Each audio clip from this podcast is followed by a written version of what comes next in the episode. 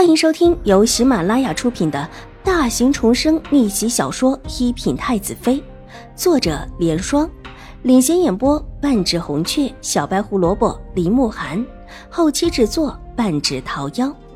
喜欢宫斗宅斗的你千万不要错过哟，赶紧订阅吧！第六十五集。秦雨茹今天的态度可真是好，不但对自己很和气，而且还一副和自己没有半点芥蒂的样子。发生了这么多的事情，两个人早已经回不到过去了。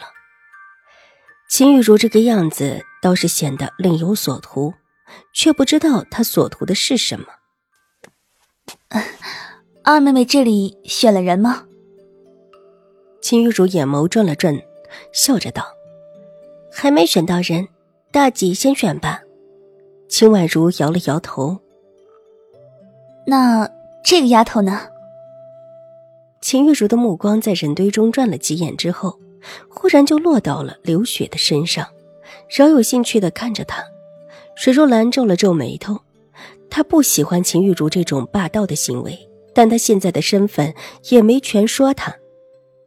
这丫头也没得选，怎么大姐姐看上她了？秦婉如似笑非笑的看了一眼刘雪，又把一双含笑的眼睛转向秦玉茹。如果大姐姐真的看中了这个丫头，其实也不是不可以商量的。二妹妹不是说还没有选吗？怎么还要商量呢？秦玉茹微带不满道：“往日里如果要选丫头，往往都是秦玉茹先选，只要她挑剩下的人，才能够让秦婉如来选。”这几乎是府里的一个规矩，连牙婆子也是知道的。听他这么一说，牙婆子急忙赔了笑脸，上前道：“大小姐若是看中，大小姐领走就是了，哪会有什么商量不商量的？左右，二小姐还没开始正式选人呢。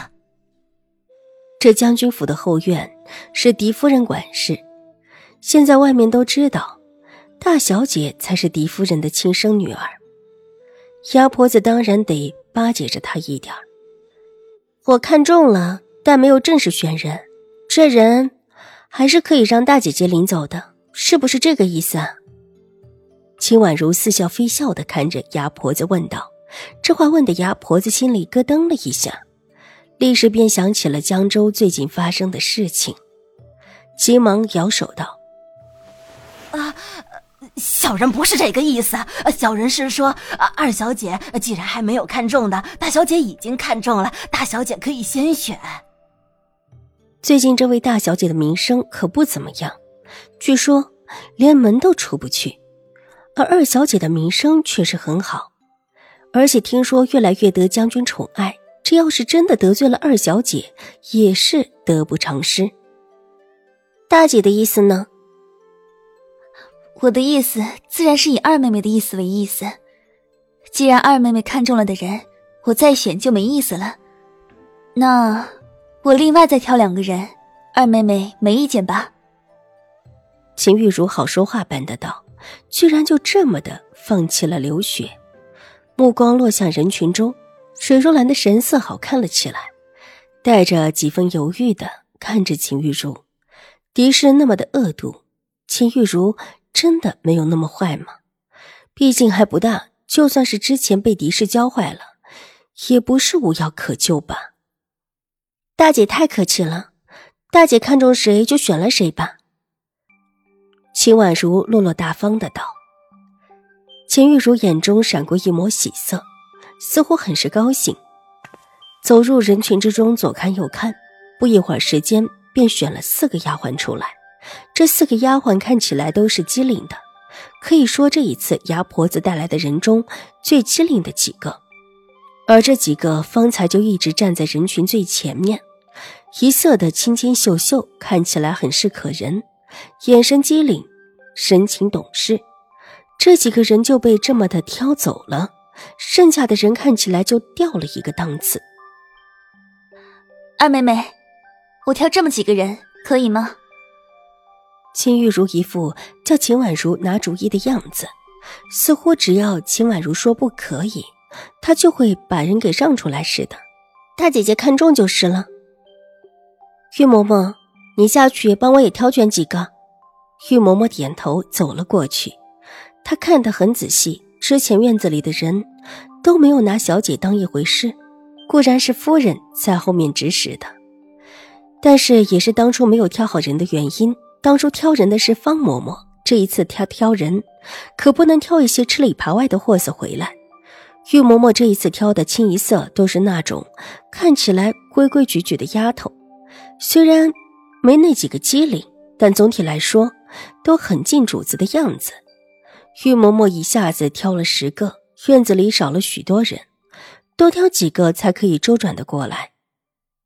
二妹妹，这个丫头给我好不好？我觉得挺好的。秦玉茹忽然指着玉嬷嬷挑中的一个丫头：“我拿我身边的这个丫头换你的，可以吗？”她指了指身边的一个丫头道：“这是秦玉茹方才挑选的四个人中。”长相最出色的一个，这时候安安静静的站在秦玉茹的身边，仿佛不知道自己马上就要换主人了一样。玉茹，史若兰有一些看不下去了。今天原本是秦婉如的院子里挑人，秦玉茹横插一脚不说，而且还先挑了人，把好的都给挑光了，这会儿居然还想着再到秦婉如这里来换人。实在是有一些过分了。是十一，是我错了。秦玉茹立时醒悟过来，急忙低头，然后一脸歉意的看着秦玉茹：“二妹妹，是大姐不对。我一看到这个丫头，忽然觉得她像一个人，一时间晃了神，倒是让二妹妹见笑了。”秦婉如的目光顺着秦玉茹的目光转了过去，也落到了这个让丫头的身上。一个看起来极其普通的丫头，十三四岁左右，这时候规规矩矩的站在玉嬷嬷的边上，微微的低着头，但是还是可以看到她秀丽的轮廓，眼熟的确很是眼熟。脑海中忽然像是闪过了什么，手按着椅子的横栏，如果不是自控能力强。秦婉如这时候就要跳起来了，她认识这个丫头。上一世的时候，这丫头是秦玉茹身边的人，而且还是秦玉茹身边少数几个对秦婉如尚是和善的丫头之一。曾经私下里偷偷给自己传递一些消息，让自己避开了秦玉茹的风头。